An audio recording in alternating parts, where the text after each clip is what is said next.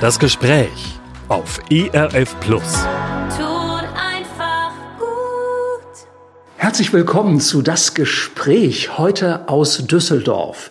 Mein Name ist Oliver Jeske und ich bin zu Gast im Sozialdienst katholischer Männer. Mir gegenüber sitzt Manfred Höges. Sie sind seit 2006 hier in der Arbeit dabei, Herr Höges. Wenn wir 2006 miteinander gesprochen hätten und ich hätte Ihnen gesagt, 2023 sprechen wir mal darüber, dass Sie ja so etwas wie in Anführungszeichen ein Frauenhaus für Männer anbieten, Schutzräume für Männer. Hätten Sie mich schräg angeguckt? Ja, hätte ich. Zunächst einmal ähm, vielen Dank für die Einladung und vielen Dank, dass ich äh, zu diesem Thema, was ich sehr, sehr wichtig äh, finde, etwas sagen darf. Ja, hätte ich. Äh, ich hätte auch nicht viel über das Thema gewusst, weil es für mich äh, schlicht und ergreifend nicht präsent war, dass eben auch Männer Opfer von häuslicher Gewalt werden können oder mhm. konnten. Herr Höges, wann sind Sie da das erste Mal darauf aufmerksam geworden, dass es da ein Problem gibt, wo es einfach noch kein Hilfsangebot gibt?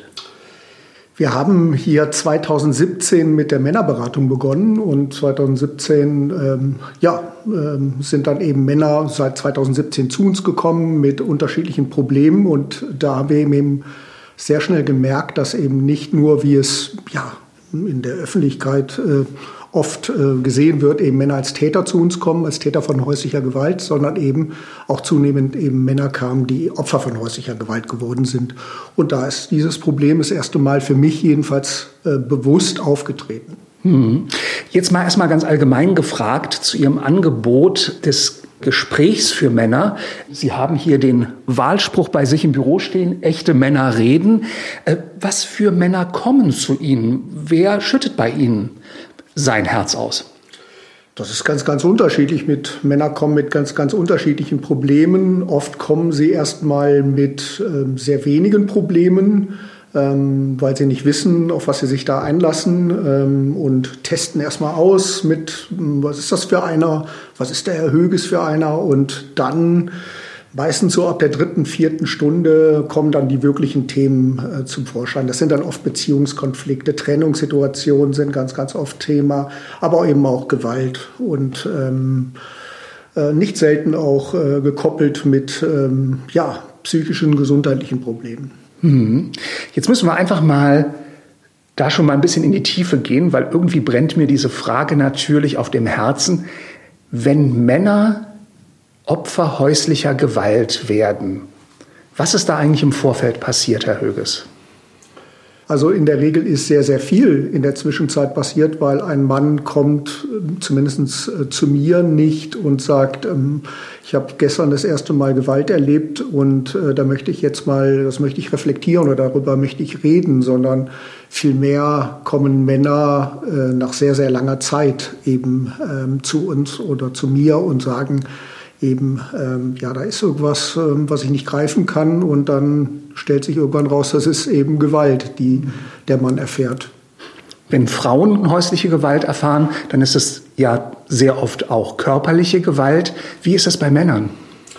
Ich sage es jetzt mal sehr hm, platt, ähm, die, oder das ist jetzt nicht statistisch belegt, äh, sondern das sind ganz einfach äh, Erfahrungswerte, die ich jetzt gesammelt habe, dass eben Männer viel mehr eben erst psychische Gewalt erfahren, ähm, soziale Gewalt, äh, ökonomische Gewalt und dann erst äh, äh, die körperliche Gewalt dazukommt. Ähm, das ist äh, bei Frauen vielleicht, so wie ich es eben immer wieder höre, anders, dass eben sehr oft dort körperliche Gewalt zentral eine Rolle spielt. Ähm, aber wie gesagt, das spielt auch beim Mann eine Rolle.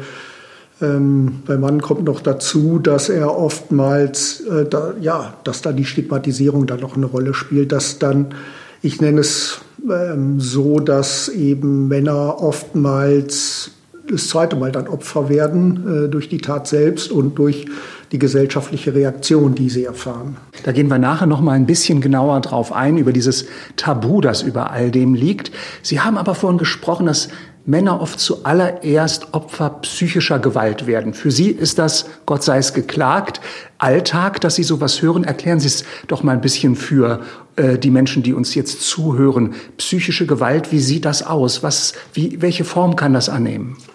Das kann ähm, ganz unterschiedliche Formen annehmen, dass ein Mann beispielsweise, ja, dass ihm gesagt wird, wenn du das und jenes nicht machst, dann siehst du deine Kinder nie wieder. Das wirkt letztlich bei einem Mann. Oder dass ähm, es einen Missbrauchsvorwurf ähm, gibt, äh, der dann, also ne, du hast äh, mein Kind angefasst und wenn du jetzt nicht dies und jenes machst, dann ähm, ja, dann siehst du dein Kind nie wieder oder dann zeige ich dich an.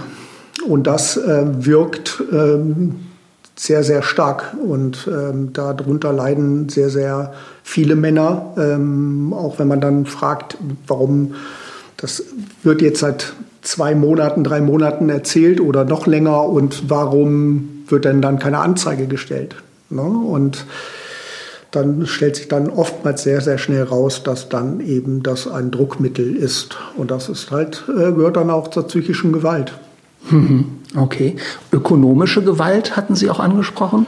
Das ist ja, wenn ähm, ja, der, das Gehalt oder ähm, die finanziellen Mittel vorenthalten werden. Das passieren auch, das passiert Männern auch, äh, dass eben ähm, ja, Männer keinen Zugriff aufs Konto haben, beispielsweise. Und das oder dass Kreditverträge abgeschlossen werden auf dem Namen des Mannes letztlich. Und das ist dann auch eine Form von Gewalt.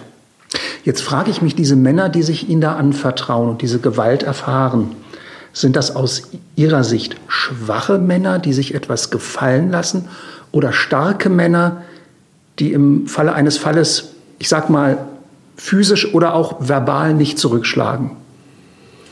Ähm, das sind, ähm, also was heißt schwache Männer? Das ähm, wird ja immer behauptet. Es sind letztlich keine schwachen Männer. Es sind Männer, die eben mit dieser Konfliktsituation oder mit dieser Gewaltsituation nicht umgehen können und die eben mhm.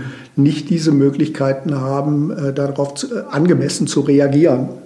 Die, diese, diese Reaktion kann ja auf verschiedener Weise. Also es gibt ja auch Männer, die dann die sofort schlagen würden. Das wäre aber dann letztlich ja auch nicht gut für den Mann. Eben, das ist genau meine Frage, weil ich denke mir eigentlich, wenn es Männer sind, die zu Ihnen kommen, die Gewalt ertragen, erleiden, aber nicht, ich sag mal, mit gleicher Münze zurückzahlen, dann ist das ja erstmal aus meiner Sicht eine Stärke. Natürlich ist es eine Stärke. Letztlich äh, ist die Frage auch, wie, wie steht er dann gesellschaftlich da und äh, was wird dann mit ihm gemacht? Das ist dann ähm, das ist dann immer, ja, äh, letztlich ist es eine Stärke. Ja. Mhm. Nun ist das Ganze, worüber wir jetzt sprechen, natürlich ein Tabuthema. Kaum ein Mann wird, ich sag mal, sich an Kneipentresen setzen und sagen, ich muss mal mit euch reden. Ich erfahre hier, in welcher Form auch immer, Gewalt in meinem häuslichen Umfeld. Haben Sie eine Idee, wie man das Thema rauskriegen kann aus dieser Tabu-Ecke?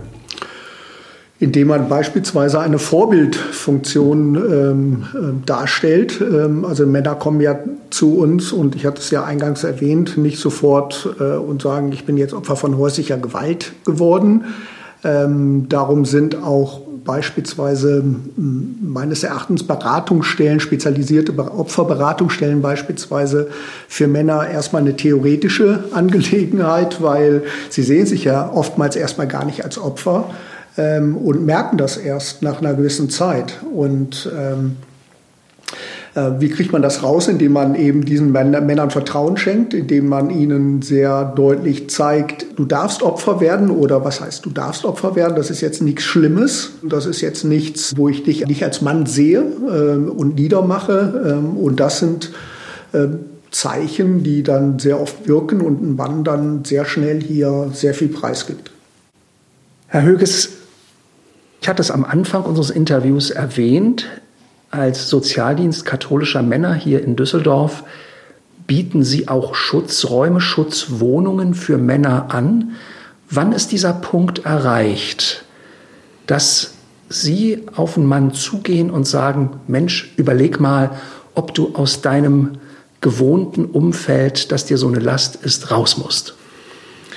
Man muss vielleicht erklären noch dazu sagen, dass die wenigsten Männer aus der Beratung erstmal ähm, zu uns in die Schutzwohnung kommen. Das sind, ähm, das sind andere Prozesse. Oftmals kommen die Männer eben gar nicht. Und ähm, ja, und dann ist letztlich das letzte Mittel eben zu flüchten. Das haben wir äh, relativ häufig. Das kommt sicherlich vor, dass ein Mann aus der Beratung heraus, das ist aber auch ein sehr langer Prozess oftmals. Äh, ich hatte einen Mann, da hat das gut anderthalb Jahre gedauert. Und mit steigender Gewalt, mit intensiver Gewalt, die sich eben gesteigert hat im Laufe der Zeit. Ähm, aber in der Regel kommen Männer letztlich, wenn es nicht mehr geht, versuchen dann oftmals alles so zu kitten, dass sie eben nicht flüchten müssen. Oftmals ist ein Grund eben die Beziehung, auch wenn es für den Außenstehenden schon unvorstellbar ist, die Beziehung zu halten, weil eben Kinder äh, mit an Bord sind oder mit im Spiel sind in, in dem Fall. Halt. Man will die Kinder nicht aufgeben, man denkt, ich kann jetzt noch äh, die Beziehung retten äh, und versucht alles und dann passiert dann in der Regel irgendwas Unvorhergesehenes und dann ist dann, ja, dann muss er halt dann letztlich mhm. flüchten. Wenn Sie jetzt so einem Mann Hilfe anbieten, indem sie ihm ja für, ich vermute mal, eine begrenzte Zeit erstmal eine Notwohnung zur Verfügung stellen, dann vermute ich mal, dass es ja nicht nur bei dem äußeren Rahmen bleibt. Wie versuchen Sie dem Mann konkret dann in seiner Situation weiterzuhelfen? Mhm. Also wir bieten den Männern ja zunächst einmal ähm, einen Schutzraum an. Dafür haben wir eben diese Räume. Ähm, wir haben in Düsseldorf eben vier Plätze, die eben Männern vorbehalten ist, die ähm, häusliche Gewalt erfahren haben. Zum Teil oder äh, sie können auch ihre Kinder mitbringen. Da haben wir äh, speziell zwei Apartments dafür. Und äh, zusätzlich bieten wir eben die Opferberatung. Da haben wir zwei spezialisierte oder ausgebildete Männerberater ähm, zur Verfügung. Wir bieten aber auch eben sozialpädagogische Hilfen an. Wir arbeiten auch noch mit einem Werkstudenten, der uns unterstützt ähm, bei der Antrags, ähm, beim Antragswesen, bei der Behördenbegleitung und dergleichen. Wir haben hauswirtschaftliche ähm, Kräfte in den Wohnungen, die eben anleiten zum, ähm, ja, zum Wohnen, zum Kochen ähm, und ähm, was da alles zugehört. Das sind äh, Bedarfsleistungen. Das heißt, wenn Bedarf da ist, dann kann das genutzt werden. Sprich, wenn da jetzt ein Mann ist, der vielleicht bis jetzt durch seine eigene Vita, keine Ahnung, zu Hause oder wo auch immer noch nie äh, gelernt hat, einen Haushalt zu führen, dann helfen Sie auch dort weiter. Genau, da helfen wir dort weiter, ist aber relativ seltener Fall, muss ich dazu sagen. Das war immer eine Befürchtung, die wir hatten ganz am Anfang. Wir machen das ja seit 2020. Wir haben sicher hin und wieder Männer gehabt, wo wir das äh, sehr stark benötigten, aber die meisten Männer bekommen das so hin. Ja, und da unterstützen wir Sie ähm, in diesem Prozess. Wir unterstützen Sie ähm, bei sämtlichen behördlichen Angelegenheiten. Wir haben eben auch sehr viele Männer, die eben Leistungen beziehen vom Jobcenter. Da sind wir dann, äh, die müssen ja umgemeldet werden. Ähm, da sind wir dann unterstützend ähm, ja, zugange ähm, bis hin zur Wohnungssuche. Denn irgendwann ziehen sie ja wieder aus äh, oder ziehen wieder zurück. Aber in der Regel zieht ein Mann, der zu uns gekommen ist, in einer eigenen Wohnung. Das haben wir schon gemerkt. Das ist äh, eher selten der Fall, dass er zurückgeht zur Partnerin oder zum Partner, sondern eher, dass er eine eigene Wohnung sucht und ein neues Leben beginnt. Hm. Was ist dann so weitergehend Ihre Erfahrung, wenn oft, vermute ich mal, gehen solche Beziehungen dann ja vor Gericht, dann wird gestritten, wer bekommt das Sorgerecht? Haben Sie da so ein paar Erfahrungswerte? Werden Männer da ernst genommen, sag ich mal, vorm Richter? Ähm, also äh, Erfahrungswerte ist, dass ich hier noch keinen Mann hatte, der das Sorgerecht zugesprochen bekommen hat. Auch ähm, nach schwerer Gewalttaten der äh, Frau, muss man dazu sagen. Ich habe sogar einen, wir hatten sogar einen Fall, wo es äh, ja, Videomaterial gab, wo die Frau das Baby in, in der Hand hielt und äh, den Mann schlug und trotzdem musste der Mann im Gerichtssaal, der ist dann geflüchtet mit dem Kind, äh, eben das Kind im Gerichtssaal wieder der Mutter überreichen. Und das ist natürlich dann für uns sehr frustrierend, für den Mann natürlich auch, noch mehr. Ja, da ist noch, sicherlich noch viel, viel zu tun. Hm. Worauf führen Sie das zurück? Sind das alte Stereotypen, die da irgendwo noch in unserer Gesellschaft rumgeistern? Oder das kann ich so gar nicht erklären. Das ist für mich überhaupt nicht fassbar. Ähm, natürlich gibt es oft Fälle, da ist es vielleicht angebracht und ähm, da muss letztlich eine Entscheidung getroffen werden, wo es letztlich und auch zum Wohle des Kindes entschieden werden. Aber wir haben ja sehr, sehr viele Fälle auch gehabt, die eben, wo man halt, ähm, ja, wo man nicht wusste, warum jetzt so entschieden wurde. Ähm, und ich habe da auch letztlich keine Erklärung für. Herr Höges, wie weit geht Ihre Hilfe rein zeitlich? Wenn jemand dann auszieht aus der Wohnung, ist dann der Kontakt vorbei oder begleiten Sie auch durchaus, ich sag mal, darüber hinaus in das in Anführungszeichen das normale Leben oder das Leben, das so normal wie möglich dann hoffentlich eines Tages wieder ist, hinein? Also wir bieten ähm, grundsätzlich jedem Mann an, der uns verlässt. Ähm, das ist ja letztlich irgendwann immer der Fall, ähm, dass es eine Nachbetreuung gibt. Das heißt, ähm, dass wir eben diesen Männern auch, dass wir diese Männer auch weiter betreuen. Ähm, das ist natürlich immer ein theoretisches Ding, weil viele Männer ja nicht in Düsseldorf wohnen und vielleicht nach Dortmund ziehen oder nach Wuppertal oder wo auch immer hin und dann gar nicht mehr zeitlich können, ähm, dann versuchen wir eben diese Männer im Netzwerk, wir haben ein Netzwerk, echte Männer reden, äh, mit Beratungsstellen in NRW, die nach dem gleichen Konzept arbeiten, dass wir die dort vermitteln äh, in einer Nachbetreuung, weil eben die Gefahr besteht, dass Männer die eben äh, Opfer von häuslicher Gewalt geworden sind, ähnlich wie bei Frauen, die es erlebt haben, eben wieder in alte Opfermuster verfallen. Und ähm, deshalb kommen relativ wenige in die Nachbetreuung bei uns. Ähm, wir haben aber letztlich schon häufig welche vermittelt. Ähm, die Männer, die nach Düsseldorf gehen oder in Düsseldorf bleiben, würde ich einfach sagen, das ist so die Hälfte, die dann auch weiterhin beraten wird. Ich habe jetzt konkret äh, auch einen Mann, der vor einigen Wochen ausgezogen ist, der hier in Düsseldorf wohnt, der wird auch weiterhin beraten und das ist auch äh, ganz gut so, weil er wirklich noch ganz, ganz viele Probleme hat. Mhm. Ähm, aber dieses Angebot steht und das ist bei Bedarf, es ist keine Mussleistung, ähm, bei Bedarf kann darauf zurückgeführt werden. Mhm. Heute im Gespräch Manfred Höges vom Sozialdienst katholischer Männer in Düsseldorf. Herr Höges, ich habe diesen relativ weiten Weg von Berlin nach Düsseldorf gerne auf mich genommen, aber eben ich musste ihn auch auf mich nehmen, weil es solche Schutzräume, solche Schutzwohnungen für Männer eigentlich ganz, ganz wenige erst überhaupt in Deutschland gibt. Sie sind da Vorreiter, sozusagen Pilotprojekt. Haben Sie eine grobe Vorstellung, wie groß eigentlich der Bedarf ist und welchen Bruchteil Sie überhaupt abdecken können an nötiger Hilfe? Mhm. Zunächst einmal, wir sind äh, in Nordrhein-Westfalen Pilotprojekt mit den Kölner Kollegen zusammen. Also es gab schon ähm, Schutzräume äh, zuvor. Also wir sind seit 2020 ähm, ja, an den Start gegangen, Mitte 2020 zunächst in Düsseldorf und dann nach Köln. In NRW haben wir mittlerweile äh, fünf Einrichtungen für 20 Männer mit ihren Kindern ähm, insgesamt. Und der Bedarf ist schon sehr hoch, sonst würden wir nicht in diesen zwei, drei mittlerweile drei Jahren ähm, ja, drei Einrichtungen dazu bekommen haben. Ähm, wir haben hier in Düsseldorf konkret im Jahr um die 80 Anfragen, manchmal mehr, manchmal weniger, äh, die eben nach Wohnraum fragen. Oftmals äh, sind wir voll. Also da, wir hatten, glaube ich, 2022 äh, eine Auslastung von 90 Prozent was quasi fast Vollauslastung wahrscheinlich ist, weil ein paar Tage Übergang gibt's ja immer. Ne? Dann gibt's noch äh, Wohnungsreinigungen und Renovierungen und dergleichen. Also das sind schon sehr, sehr hohe Zahlen, die wir haben. Und ähm, der Bedarf ist sicherlich höher, aber man kann jetzt äh, meines Erachtens nicht sagen, jetzt wir brauchen jetzt sechs Plätze mehr in Düsseldorf oder dergleichen.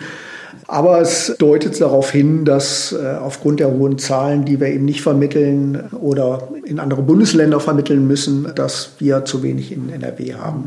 Und viel gravierender finde ich aber persönlich, dass wir keine Beratungsmöglichkeiten, haben. also dass Männer, die eben Opfer von häuslicher Gewalt geworden sind, nicht beraten werden können. Also es gibt keine, die Beratungen, die eben äh, Opfer von häuslicher Gewalt vorbehalten ist, das sind Männer, die eben flüchten. Und die meisten Männer, die eben Gewalt erleben in der Partnerschaft, flüchten nicht. Und da müsste es ähnlich wie bei den Frauenberatungsstellen eben auch sehr, sehr viele Beratungsstellen erstmal geben, die diese Männer aufnehmen und diese Männer ähm, ja, äh, Beratung bieten. Und das fehlt in ganz starkem Maße sogar. Wenn ich Ihnen jetzt ein Gespräch mit der Bundesfamilienministerin vermitteln würde, wir würden dort zusammensitzen, was wären Ihre ersten drei großen Wünsche? Flächendeckende Männerberatung, Opferberatung für Männer. Es müsste noch nicht mal spezialisiert sein, eine spezialisierte Opferberatungsstelle für Männer, sondern Männerberatung, und wo Männer mit sämtlichen Problemen hingehen können und ähm, da sich auch nach der dritten Sitzung eben als Opfer offenbaren können. Äh, das ist ganz, ganz wichtig. Natürlich auch eine Ausweitung der Männerberatungsstellen in NRW, aber auch in andere Bundesländer. Es gibt ja noch nicht überall Männerberatungsstellen äh, im, im, Bundesgebiet.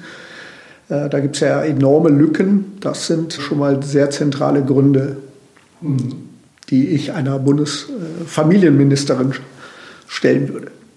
Gibt es aus Ihrer Arbeit schöne Erlebnisse, wo Sie ohne dass wir natürlich Namen nennen, ist ganz klar, alles bleibt bei Ihnen anonym, wo Sie sagen, ach Mensch, ja, da hat sich etwas zum Positiven verändert, da hätten Sie vielleicht schon fast nicht mehr mit gerechnet.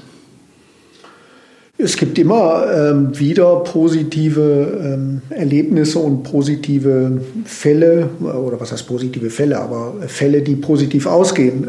Ich ähm, habe einen Mann sehr lange beraten, der massivste Gewalt erlebt hat in der Partnerschaft, äh, die wirklich auch zunehmend war und der sehr, sehr lange gebraucht hat, um zu flüchten äh, aus der Partnerschaft und das auch eher ein Zufall war, dass er dann wirklich äh, flüchten musste, der sehr viel Angst hatte, ja, sein Kind nicht mehr, was wirklich klein war, noch äh, zu sehen. Und das war immer auch der Grund, warum er ähm, ja, immer noch die Familie zusammenhalten wollte, obwohl es nicht mehr ging für einen Außenstehenden. Ähm, und dieser Mann eben dann wirklich nach zwei Wochen gemerkt hat, in, also zwei Wochen äh, Rückzug gemerkt hat, äh, in was für einer wirklich auch gefährlichen Situation er sich befunden hat, ähm, der dann wirklich zu mir kam und sagt, jetzt weiß ich auch, was Sie immer gemeint haben ähm, und das eben nur gemerkt hat, als er wirklich die Ruhe und die Distanz hatte. Und das ist relativ häufig sogar, ähm, dass Männer, wenn sie Gewalt erlebt haben, ähm, durch Distanz, durch Rückzug erst mal merken, in was für einer Gewaltsituation sie gelebt haben. Und dieser Mann hat eben dann äh, sehr viele Befürchtungen gehabt, dass er sein Kind nicht mehr sieht. Äh, und nach ähm, wirklich einem sehr, sehr langen Prozess hat er dann eine eigene Wohnung sich anmieten können und auch mit Kontakt zum Jugendamt eben Kontakt zu seinem Kind wieder hergestellt und äh, lebt heute. Ich habe dann noch sehr lange mit ihm äh, ja, in der Beratung, in der Nachbetreuung zu tun gehabt. Der hat dann eine neue Partnerin gefunden und äh, regelmäßig Kontakt gehabt zu seinem Kind und äh, dem geht es sehr, sehr gut danach. Und das mhm. sind äh, auch Geschichten, die für mich sehr, sehr positiv ist. Das ist das Ziel, dass Männer eben aus äh, gewaltvollen Beziehungen flüchten und ein neues Leben beginnen und gewaltfreies Leben beginnen. Herr Höges, es wäre natürlich wunderschön, wenn wir in fünf Jahren hier nochmal zusammensitzen würden und Sie könnten mir erzählen, ach, diese Schutzwohnung für Männer brauchen wir gar nicht mehr, weil das Thema sich erledigt hat. Ich glaube, das ist illusorisch. Trotzdem möchte ich natürlich die Frage stellen, Sie agieren ja erst eigentlich, wenn das Kind schon in den Brunnen gefallen ist. Wie kann aus Ihrer Sicht Prävention aussehen, dass es erst gar nicht dazu kommt, dass Männer und ja, dass Väter und Kinder Gewalt erfahren in einer Beziehung?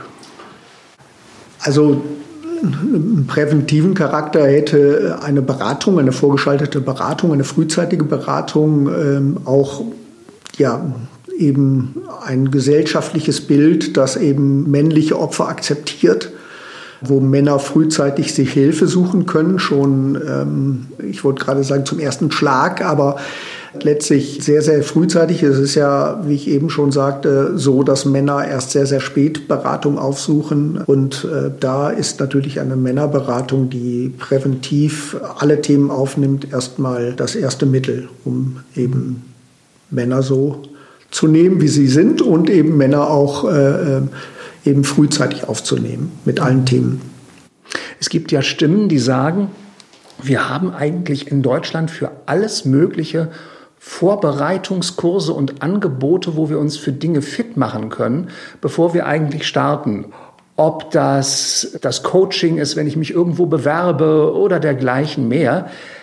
Und dann gibt es so diese, diesen Gedanken, eigentlich bräuchten wir sowas wie ein Ehe- oder Partnerschaftstüv, sage ich mal, oder, oder eine Vorbereitung. Gerade, ich sag mal, Sie als katholische Einrichtung, glaube ich, da hätten doch eigentlich Kirchengemeinden eine unwahrscheinliche Chance. Es gibt ja immer noch viele, viele Menschen, die sich gerne kirchlich trauen lassen. Und dann gibt es ja Ehevorbereitungsangebote. Sind Sie vielleicht in Kontakt konkret mit Pfarrgemeinden und ist das Thema Gewalt da in solchen Vorbereitungsgesprächen, Sie schütteln schon den Kopf, wenn ich das richtig sehe, ein Thema? Das wäre doch eigentlich ein Ansatzpunkt, oder? Das wäre vielleicht mal äh, überlegenswert, ähm, gerade auch auf der Paarebene, jetzt nicht im präventiven Charakter, aber in Berlin, da wo Sie herkommen, gibt es ja die Caritas, die ein sehr spannendes Projekt hat. Den Namen komme ich jetzt nicht, aber sie bieten ja eben Paarberatung auch bei ähm, Gewalt. Also da gibt es keine separate Beratung, sondern ähm, da gibt es eine Paarberatung für gewalttätige Paare und solche. Mhm. Es gibt sicherlich eine Reihe von Ideen und Projekte, die man sicherlich mal ins Auge fassen könnte, ähm, aber ähm, da hat sich bis jetzt noch nichts getan und ähm, das wäre vielleicht mal überlegenswert. Mhm. Fehlt es nur am Willen bisher oder fehlt es auch am Geld? Also es fehlt immer Geld, äh, das merke ich ja.